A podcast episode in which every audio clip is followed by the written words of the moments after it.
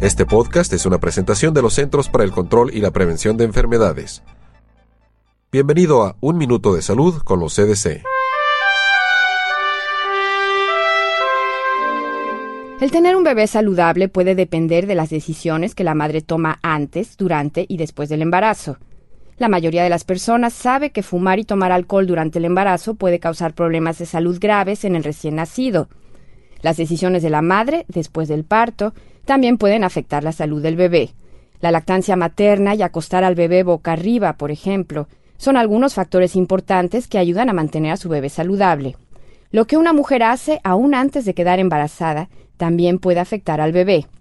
Los CDC creen que aquí es donde existe un problema, porque de acuerdo a un reciente informe, un alto porcentaje de las mujeres no está consumiendo la cantidad necesaria de ácido fólico, el cual es importante para prevenir defectos congénitos en el recién nacido.